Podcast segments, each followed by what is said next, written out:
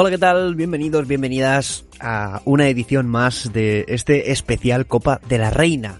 Hoy ha empezado esta competición que tanto nos gusta y bueno, queríamos estar aquí con todos vosotros, aunque sea un programa más cortito, pues eh, como, como todos los años, ¿no? Aunque este año lo hayamos tenido que vivir desde casita, eh, contándonos un poco las sensaciones de, de todo esto de, de la Copa de, de la Reina. Eh, el único que ha estado en el pabellón ha sido Fran, ahora nos contará qué tal el ambiente y, y todo lo que, lo que haya podido ver pero pero lo dicho queríamos estar eh, con vosotros y sí estaremos hasta el domingo eh, programas especiales gratuitos para todos los públicos en, en este en este programa de Al ritmo del aro especial Copa de la Reina. Y como sabéis este programa pues obviamente no lo voy a hacer eh, yo solo. Está aquí don Fran Cortés. Qué tal cómo estás recién llegado eh. Sí, sí, he salido del pabellón y me he venido para casa, ¿no? Pues bueno, en, en un momento pensaba hacerlo en el pabellón, pero tenía muchos temores a que, a que me echaran del mismo a mitad del programa. Bueno, mejor, mejor hacerlo un poquito más tarde, pero hacerlo mucho más seguro. Don JV, bienvenido. ¿Cómo me gusta que estés en estos programas, eh? Hola, muy buenas. Sí, sí, ganas tenía yo también. Bueno, pues ahora, ahora nos contarás qué es lo que, qué es lo que has visto en esta primera jornada de la Copa de la Reina. Y también está con nosotros don Javi Gallardo. ¿Qué tal? ¿Cómo estás? Muy buenas, pues estaba dándole vuelta a la cabeza con eso que dices siempre de que no hacer los programas solo, que un día cuando dijeras eso teníamos que quedarnos todos callados a ver qué pasaba. ¿Alguna, me ha dado- ya estoy ahí maquinando. alguna vez ha pasado, ¿eh? Y no porque lo hicieran aposta, sino por culpa de, de la técnica de este programa que utilizamos para grabar, que a veces nos juega malas pasadas. No nos entretenemos muchísimo más, ¿vale? Eh, dos bloques, eh, primero los partidos de hoy y luego una breve previa de los partidos de mañana jueves, aunque cuando estéis escuchando esto seguramente sea ya jueves, pero bueno, bien fresquito antes de ver los partidos este programa entra, entra muy muy bien, así que vamos a ello.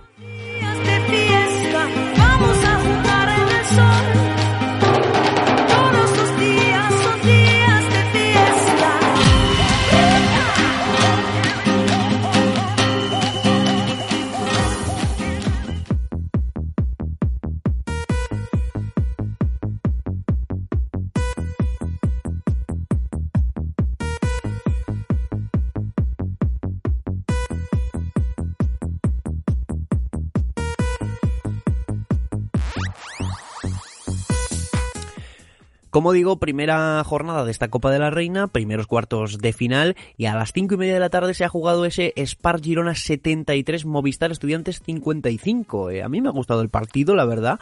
Eh, ha habido un momento en el que se ha empezado a acercar un poquito más estudiantes, pero se ha notado, creo, la plantilla de, Girona, ¿no, chicos? Sí, lo que le ha durado la, la gasolina, ¿no? A Movistar Estudiantes, que, que, bueno, hay que recordar que tenían las bajas importantísimas, ¿no? De Leslie Knight y de, de Yana Raman, y aún así, pues han podido competir tres cuartos, ¿no? Prácticamente a Girona, han llegado incluso a estar a, a cuatro puntos, mediado el tercer cuarto, pero, luego, pues entre, entre jugadoras, ¿no? Pues como María Araujo y y Frida Eldebrink pues han encontrado alguna racha de acierto y han conseguido pues desequilibrar la balanza para, para un Girona pues que, que sin esas dos jugadoras ha sido superior ¿no? a Movistar. Sí, en estos torneos se ve mucho lo que es la las plantillas ¿no? de los equipos. Entonces, si tú puedes eh, mantener la frescura, sobre todo defensiva, de, de tus jugadoras, es, tienes eh, me- media victoria ganada. Y yo creo que un poco eso es lo que ha ocurrido en los dos partidos. Pero bueno, estamos hablando de este en concreto, aunque yo creo que Estudiantes eh, ha sido quizá un rival más duro de lo que, como comentaba Fran por las bajas, quizá de lo que se esperaba. Pero la verdad es que el partido ha estado bonito. A mí me ha dejado un poquito plof. Tengo que decir que los tres primeros cuartos los he visto a medias nada más. Porque estábamos grabando el programa de Liga Femenina 2, que aquí ya sabéis que, que no paramos.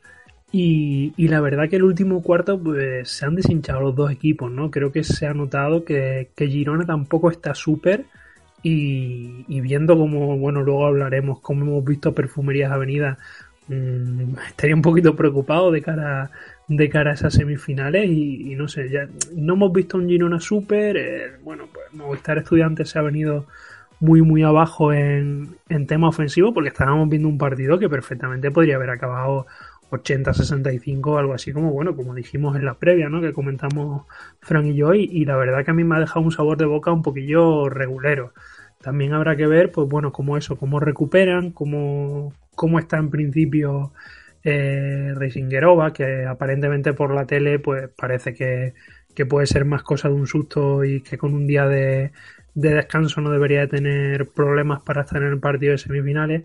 Pero ya eso, ya digo, el, a mí el final del partido me deja con un regustillo raro en este inicio de Copa de la Reina. Bueno, eh, vamos a hablar un poquito más de, nombres propios. Eh, chicos, ¿quién, ¿quiénes han sido para vosotros las, las jugadoras más destacadas, tanto de, de estudiantes como de, de Spar eh, Girona?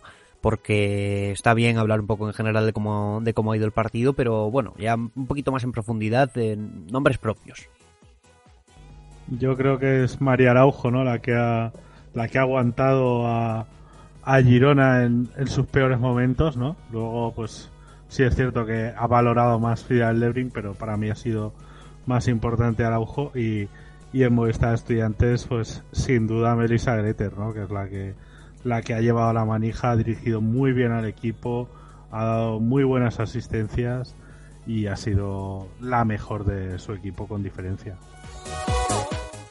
Bueno, yo te diría más las la, la línea exterior, ¿no? De, de de Girona que aunque también es cierto a la, que se ha sumado al tiro exterior algunas jugadoras interiores, ¿no? No era tan así. Y luego sí que es cierto que que la dirección del juego, la, la, el control de, del ritmo de partido ha estado del bando de Girona. Entonces eso, para mí, o sea, más que destacar a una jugadora en concreto, te destacaría pues un poco a, a esa línea, ¿no?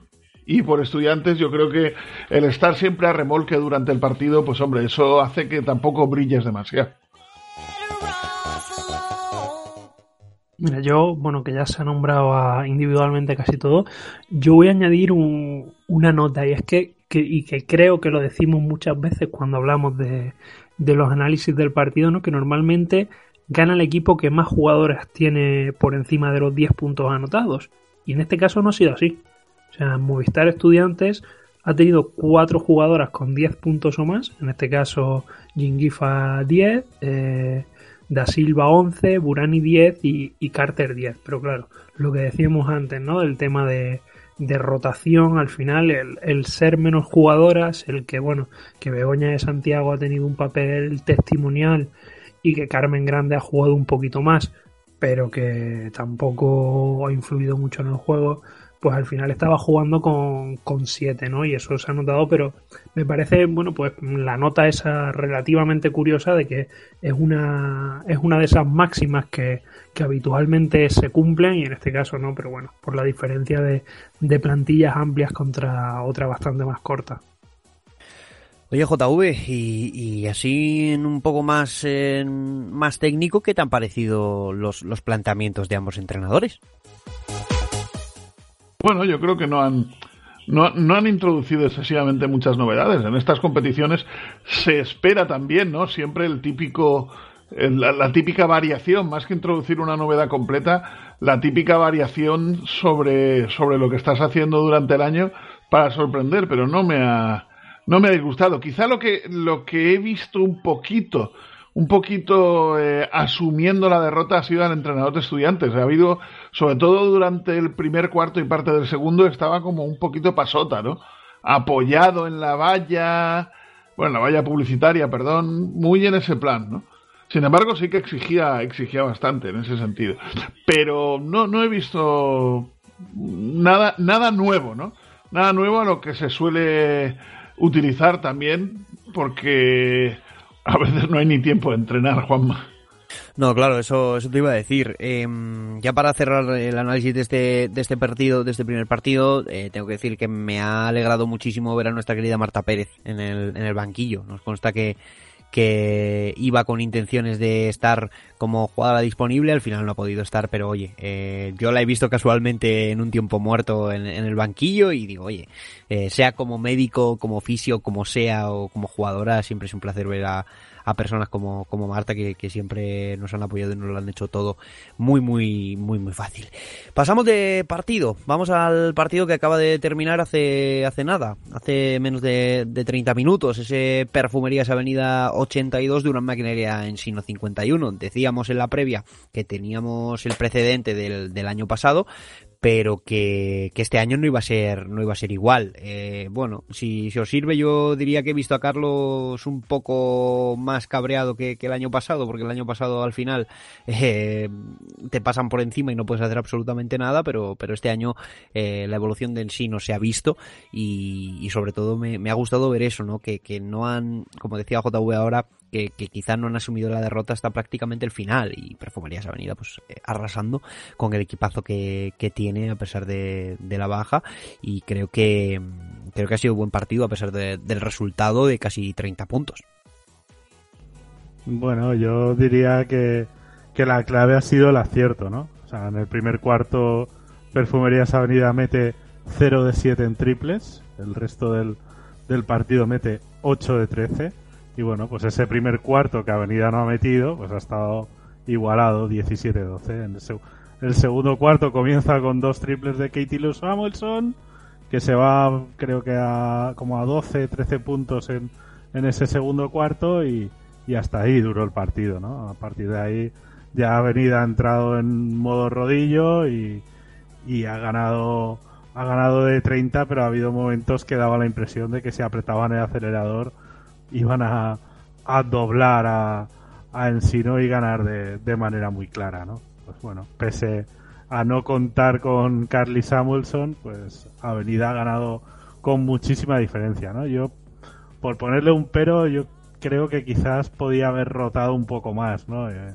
pues eh, ha habido, eh, pues eh, Humo Diallo solo ha jugado tres minutos y con la, la diferencia que había en el marcador podría haber jugado bastante más, pero bueno, es decisión del entrenador, ¿no? Y bueno, pues Leonor Rodríguez, por ejemplo, ha jugado 32 minutos, que en un partido con esa diferencia, pues también parece una carga, una carga importante, ¿no? Bueno, yo es que coincido más con Frank que con, que con Juanma, porque para mí el partido se ha definido en ese segundo cuarto casi perfecto, sobre todo a nivel de ataque de, de, Avenida. Ha hecho gala, como, como hemos comentado ¿no? en todo momento, de su, de su plantilla, de su rotación amplia, y no es que haya sido una rotación amplia, es que ha sido la rotación. Y sobre todo ha conseguido, a través de esa, esa frescura defensiva, el poder dejar, si no me equivoco, eh, no sé si tenéis por ahí las estadísticas, creo que han sido ocho puntos, ¿no? Los que ha metido eh, Ensino en el segundo cuarto. Creo, ¿eh? Creo que han sido. Correcto. Creo que el parcial ha sido 20 algo a 8, ¿no? 21 a 8. 21 a 8, exacto. Si ya iban de, de un 4 o 5 puntos más eso, pues yo creo que ahí se ha acabado, ¿no? Sí que es cierto que, que pese a la diferencia, en ningún momento hemos visto bajar los brazos ni, ni a uno ni a otro, sobre todo evidentemente al que, al que pierde, ¿no? Pero Avenida ha seguido plantando eh, dureza sobre la pista y también es cierto que, como comentaba Fran, ese acierto en, en los lanzamientos ha estado más en, en, el resto del partido que en el primer cuarto, porque yo creo que en el primer cuarto el juego de Avenida no ha estado tan organizado. Esa es para mí la clave, que han dado una pequeña pausa mental a, poder leer las situaciones que les planteaba Ensino, que por otra parte, eh, no, repito, y lo habéis comentado vosotros, no ha no se ha dejado ir en todo momento. A mí me gustaría destacar el trabajo de Hoff, creo que en ambos lados de la pista. O sea, no ha sido la máxima anotadora, no ha sido la máxima reboteadora, pero creo que atrás ha sido muy importante parando las interiores de, de Encino. Y, y bueno, y, aunque en ataque no ha tenido no ha tenido especial protagonismo, las cuatro o cinco veces que, que la han buscado ha estado, ha estado muy efectiva. Y bueno, es una jugadora que, que normalmente no se, no se habla de ella porque hay mucha, mucha estrella en el equipo, pero creo que su trabajo merece, merece también determinado reconocimiento y, hoy a mí personalmente me ha gustado mucho y quizá porque lo estaba haciendo bastante bien y porque bueno, porque Vela es la última en llegar y, también Roberto habrá querido darle un poquito más de, minutos en la rotación, pienso que por eso igual hemos visto a Umi menos tiempo en pista, que yo coincido con Fran, que también la esperaba que saltara antes, la verdad. Y por parte de Ensino, eh, bueno, ya, ya lo comentábamos, ¿no? En la previa, que sabíamos que Avenida no iba a bajar atrás. Es cierto que en el último cuarto le endosan, creo que han sido 20 puntos, pero, pero bueno, eh, Avenida defensivamente hemos visto, por ejemplo, a Vega Jimeno bastante desesperada, pues bueno, porque eh, algunos tiros que, que, suele tener, bueno, teniendo menos opciones de tiro, algunos tiros que ya sabe que suele notar que no le entran, hasta que le ha entrado el único triple, ¿no? Que le ha entrado, eh, se le veía buscándolo, porque ella sabe que es una pieza muy importante de este ensino en el apartado ofensivo, y bueno, pues hoy es que no le estaban dejando, ya no es que, que más allá de que no tuviera tuviera más o menos acierto, ¿no? Pero es que no, no le estaban dejando. Entonces, cuando la defensa ya no es que, que te haga que tires forzado, sino que jugadoras importantes ni siquiera consigan tener posiciones de tiro habituales, creo que, creo que es destacar la parte de avenida. Y bueno, también que los minutos que no ha podido jugar Gempe, ¿no? Que se le se torció el tobillo al comienzo del partido, luego, luego ha vuelto. Creo que Chatrice White teniendo en cuenta que, bueno, porque es una jugadora de un perfil eh, algo inferior o, más por hacer que, que Gempe no ha estado mal, ¿no? Pero que si hubiéramos visto una rotación habitual de Ensino con Gempe por encima de los 30 minutos, pienso que también se hubiera notado, se hubiera notado esa diferencia porque es otra jugadora capital y, y no solo eso, sino porque no estando ella, las defensoras sabes que se pueden centrar más en otras jugadoras, ¿no? Entonces, bueno, en sí no se le ha juntado un poquito, un poquito todo. Es cierto que, que en el final del partido a mí me daba la sensación, porque Avenida tampoco estaba tan, tan arriba, de que el partido se podía ir un poquito más hacia los 25 puntos que, que a los 31 finales. Pero bueno, eh, Avenida ahora mismo para mí es favorito, ahora luego o, mañana lo hablaremos, ¿no? Pero ahora mismo, por lo que hemos visto, creo que es favorito respecto a Girona en semifinales. Bueno, eh, pues si no tiene nadie nada más que añadir a esto, dejo unos segunditos. Vale, pues nadie tiene nada más que, que añadir. Eh, dejamos el repaso de estas de estos primeros cuartos de final para centrarnos en los siguientes. Una pausita y enseguida comenzamos con los siguientes cuartos de final de el jueves. O sea, del viernes, perdón.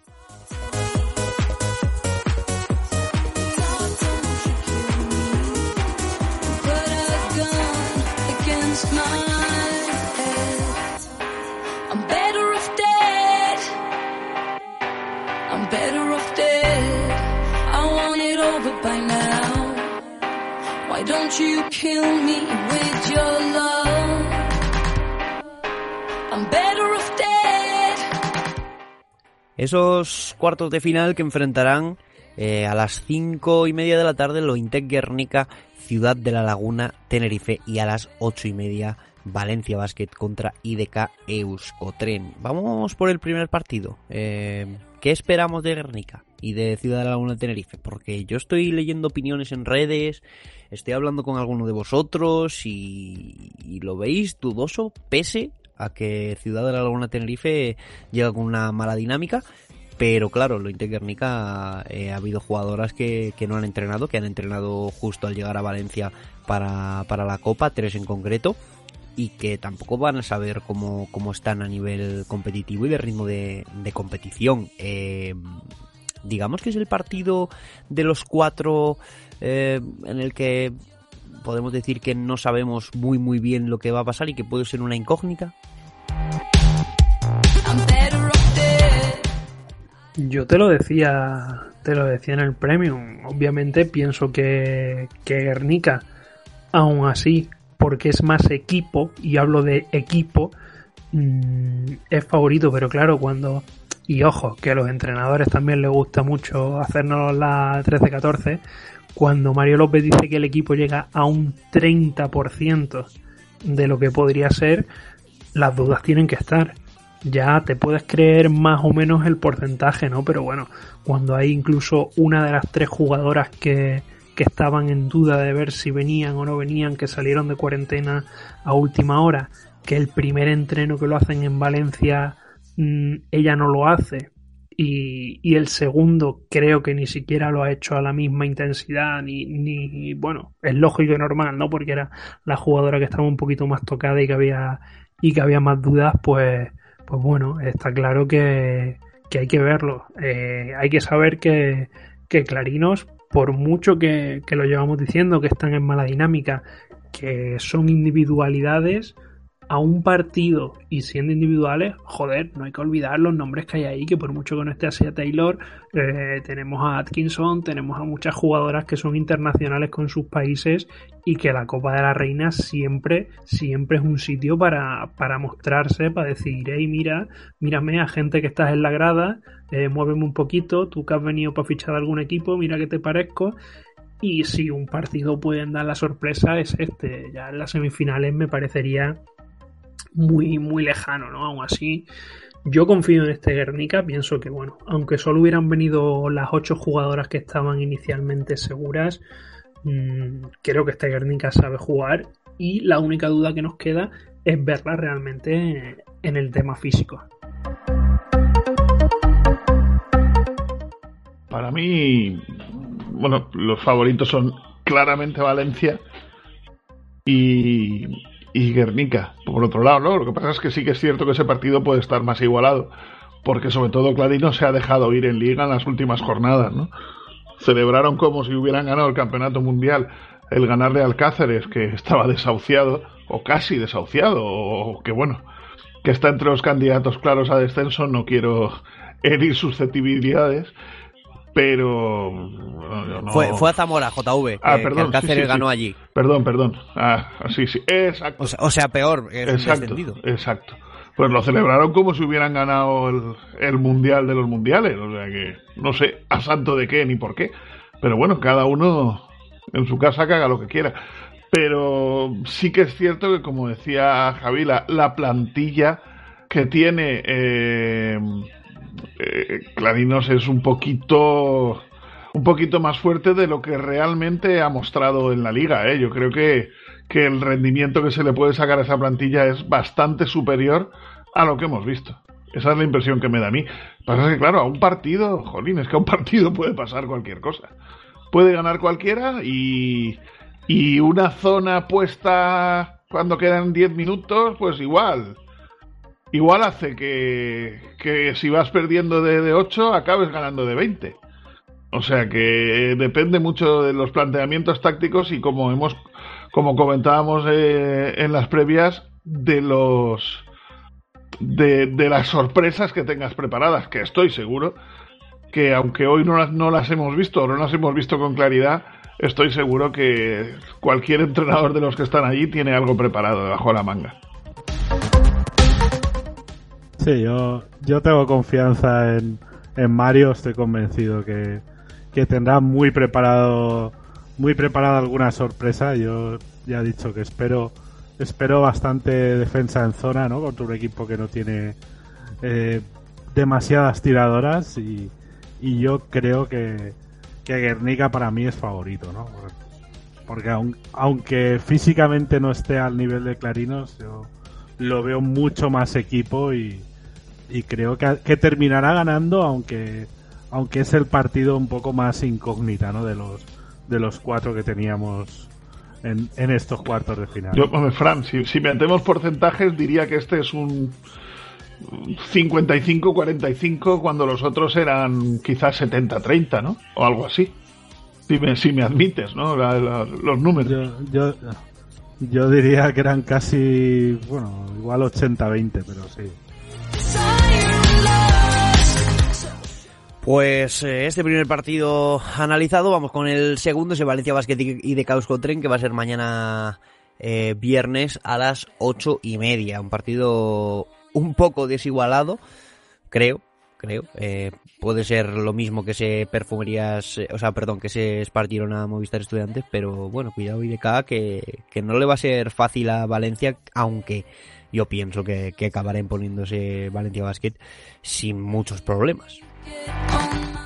Sí, yo creo que Valencia Basket en este encuentro tiene, tiene más ventajas por fuera que por dentro, ¿no? Eh, eh, IDK pues es un equipo muy físico en la pintura, ¿no? Con, con sus tres jugadoras africanas, ¿no? Con Koulibaly, Sar y Tirera, y, pero por fuera Valencia Basket ti- tiene una rotación mucho más larga, sobre todo pues teniendo en cuenta que, que prácticamente, que Beca Hitner prácticamente no cuenta, ¿no? Al final la rotación exterior es prácticamente Lara González, eh, Laura, Laura García, Cousins Smith, Delaer y, y lo poco que, que pueda jugar a más algo que juegue era un Z Murgil al, al exterior, ¿no? Al final son es una rotación exterior de 4, 4 y media y Valencia Basket pues prácticamente tiene una rotación de, de 6, ¿no? Si no contamos que vayan a jugar mucho, pues eh, Lorena Segura y María Pina, ¿no? Entonces ahí tiene,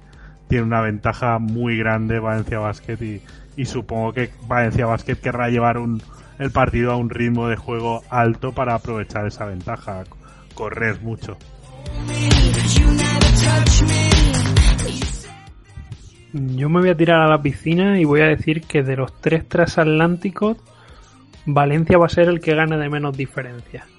Eso quiere decir que si Girona ha ganado de 18, yo pienso que Valencia va, va a ganar de menos. Para mí, esta es entre comillas la semifinal de este lado del cuadro, ¿no? Porque mm, es que encima Guernica, por el tema de, el tema de físico que le puede pesar mucho, es que tiene el, problema de jugar viernes y que si gana, juega sábado, ¿no? Entonces, veo a Valencia con este partido un poco más apretado que, que lo que serían unas, unas semifinales, sea contra Guernica o sea contra Clarinos. Y, bueno, mm, también pienso que, Valencia, eh, Rubén Burgos, aunque no es muy amigo de, las rotaciones, debe ser inteligente y si tiene el partido roto, siempre con respeto al rival, habrá que rotar y ahí de Can no creo que, que baje los brazos en ningún momento y bueno, igual podemos ver un entre comillas maquillaje al final del partido, ¿no? Ya digo, yo no creo que, que Valencia gane más de esos 18 o 20 puntos, que podría ganarlo porque pienso que, que no porque IDK tampoco esté en su mejor momento, sino porque bueno, creo que los tres equipos de arriba casi casi a cualquiera le pueden ganar por, por más de esos 20 puntos si se lo proponen, pero creo que Valencia tiene que tener claro que si su objetivo es estar en la final y es competirla, son tres partidos en tres días y, y los esfuerzos de las jugadoras hay que, hay que medirlos. Pues JV, eh, si no tienes nada que decir, vamos acabando aquí el, el programa, ¿o sí? Bueno, no tengo nada que decir. Bueno, sí, sí, tengo algo que decir, Juanma. Ya lo sabía yo, por eso te he preguntado, ¿eh? Y ya sabes lo que es. Pero. Sí, sí, me lo imagino. Pero sí, bueno, hacer un- una simple acotación, ¿no?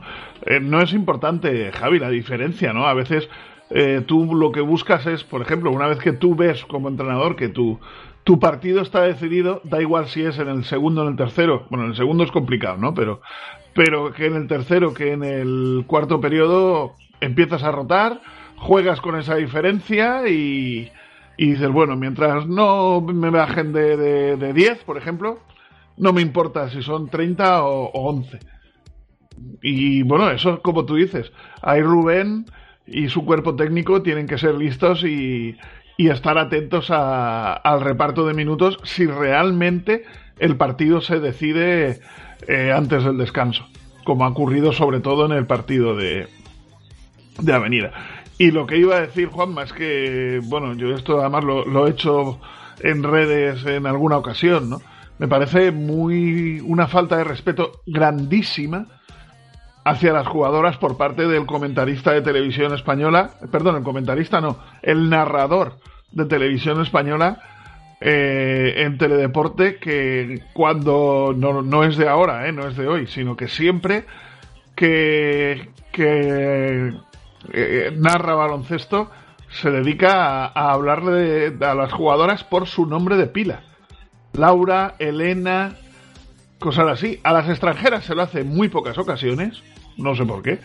Y estoy seguro que si este este periodista lo hiciera en masculino, no diría Paula ha pasado la pelota a Juan Carlos. O, Felipe se la ha pasado a Raúl. Bueno, Rudy sí, porque todo el mundo le llama Rudy, pero eh, Sergi o, o Manolo o Luis o lo que sea. Es que estoy segurísimo. Eh, por mucho, y esto en alguna ocasión también lo hemos dicho en el programa, por mucho, por ejemplo, eh, Marta Fernández. Eh, ella puede, no sé, de alguna manera es que es, es compañera o ha sido compañera de muchas de las que están jugando. Yo puedo entender que, que a Laura Nichols le diga Laura, no Nichols, ¿no? Y sin embargo ella sí que suele hablar de Nichols. A lo mejor es que en la selección le decían Nichols, no lo sé, esto sí que no lo sé. Pero yo creo que Marta tiene muchísimo más respeto a la figura de las jugadoras de la que la tiene el, el que por cierto es que además no sé ni cómo se llama, ¿eh? El- y eso que lleva años transmitiendo, el, el, de- el que narra los... El amigo Diego. Diego, Diego. Pues Diego, Diego. Eh, yo creo que no, no, no me, para mí es una falta de respeto el no, el no hablar como si estuvieras transmitiendo un partido de masculino. Eso es lo que quería decir Juanma. Tú ya lo sabías, así que